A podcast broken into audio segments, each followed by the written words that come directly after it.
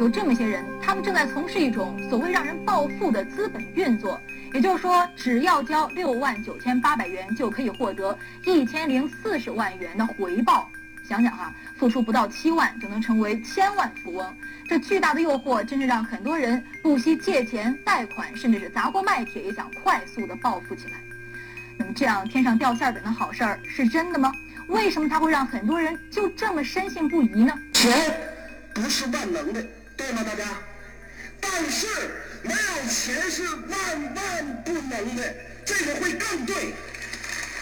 如果你有了钱，你会让你的父母过上最好的生活；如果你有了钱，让你的子女接受最好的教育；如果你再有钱，你可以赞助慈善事业；如果你再有钱，你可以让失学儿童上学。请问喜欢哪个？嗯，还是钱？在台上的这个演讲者口若悬河，正描绘着一幅快速致富的美好蓝图。在台下的那些听讲者们如醉如痴，神魂颠倒。正是这种鼓动，让很多人脱离了原来的生活轨迹。眼前的这个妇女听完演讲后，就像着了魔一样，不顾家人的劝阻，再也不愿意踏上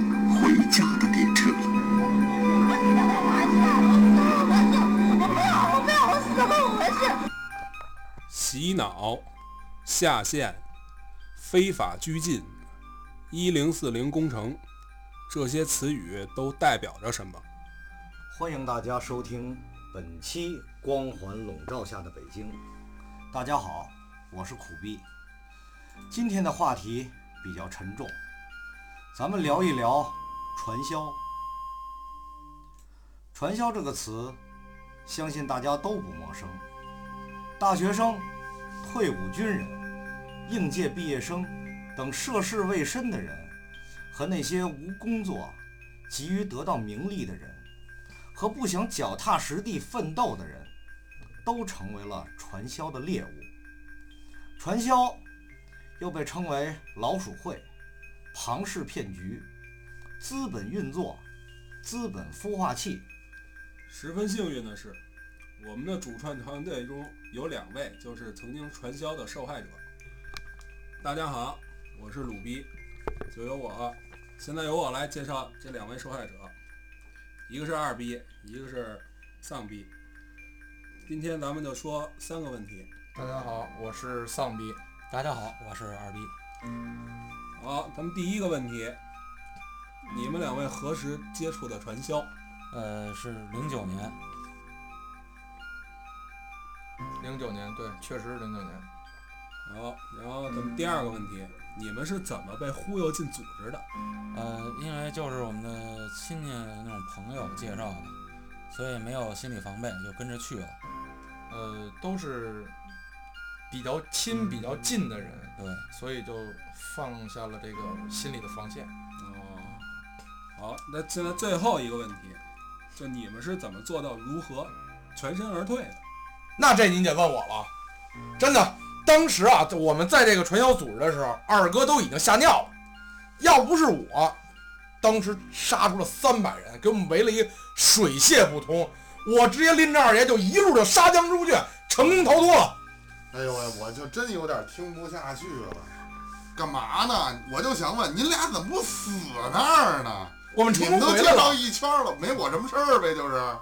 怎么怎么意思？还有你，我只能自己介绍了呗。大来吧家好，我是倩逼，欢迎大家收听新一期的光光环笼笼罩下的北北京。大家好，呃，今天呢，就是我们聊的这个主题，大家估计也听出来了，呃，主要是聊这个传销，对吧？嗯，啊，传销骗局啊，什么这个呃庞氏骗局、老鼠会、呃金字塔，然后这个资本运作、资本孵化器，啊，说了这么一大堆，归根结底，其实就是一个骗人的组织。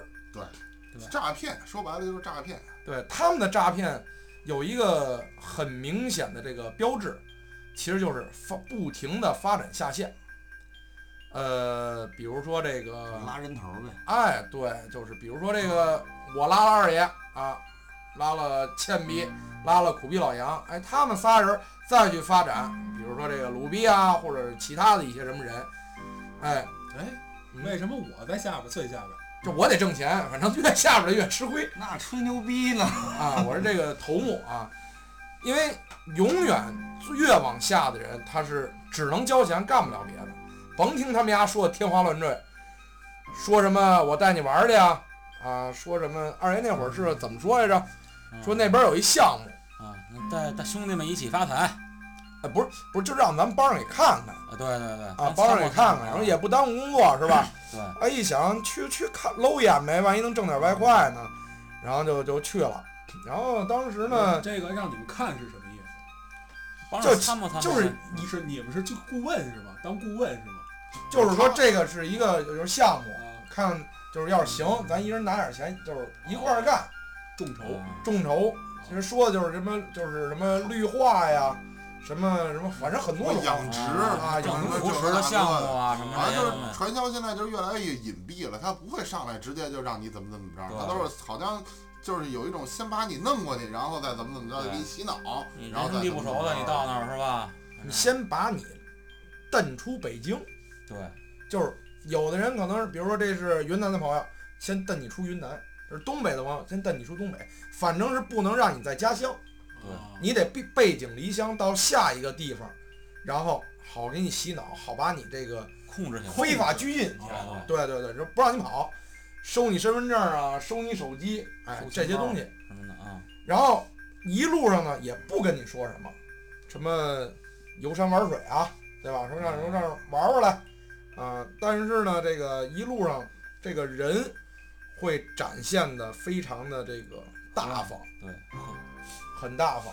和蔼可亲，哎，对，就我我一结账就我来吧，舍得下本儿呗。哎，对我来吧，我来，我来，我来，一掏烟，大中华是吧？软中华，什么就就就这个。然后一路上一说呢，走，跟我去。但是这个哥俩别跟我抢嗯，啊，活儿下，来回的食宿全是我。就是先拿这堆什么这些东西唬住你们，可以这么理解吧？对对对你的意思，就是他的感觉就是好像就是我发了啊，我不是不是不是我肯定他的意思就是说。我有的是我发了啊，我这有钱了，我嘚瑟来了；有的是什么呢？就是说这不能让您白跑，您帮我看东西去了是吧？我得担担负您所有的这些费用。啊，反正有的是让你看他很挣钱，有的呢是非常尊敬你，拿你捧得很高。反正方法大多数都不是特别的一样。就是没有，都到我们家吃面去吧，哎喝酒去吧。喝酒去吧，哎，不是，那我就特别想，怎么今天突然间想起聊这个传销这个事儿了？是说你们又有人给你们打电话了是吗？还是你还怎么个意思？你还真说对了。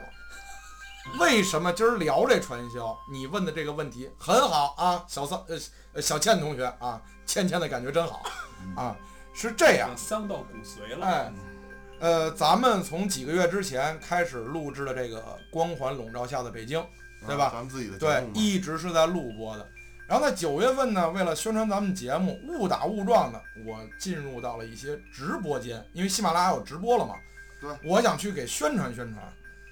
这个时候一不小心啊，被某个组织的头目啊拉进了一个组织，我走，你先说他请你吃了几顿饭，没请，说去哪没给你？买车，没给没没有房没有钱房、女人什么男女混宿什么混我浴什么这些没有没提是吗？就是靠一张嘴来洗脑，哇，真的你又心动了呗？而且现在他已经发展了众多的下线，在不久的将来，这个组织就要正式的开业了，它的名字就叫 GT 工会。喜马拉雅直播间为何有人频频跑骚？GT 工会主播为何半夜惨叫？新人上线为何屡遭黑手？美女直播为何频频被人洗脑？连环发展下线究竟是何人所为？团伙作案又是何人驱使？数百只小母狗屡遭强奸的背后，又隐藏着什么？这一切的一切，是人性的扭曲，还是道德的沦丧？是性的爆发，还是饥渴的无奈？敬请关注光环笼罩下的北京年度巨献 ——GT 工会的不归之路。让我们跟随着麦克风，一起走进 GT 工会老大王二狗的内心世界，共同见证二狗子如何带领众人走上不归之路。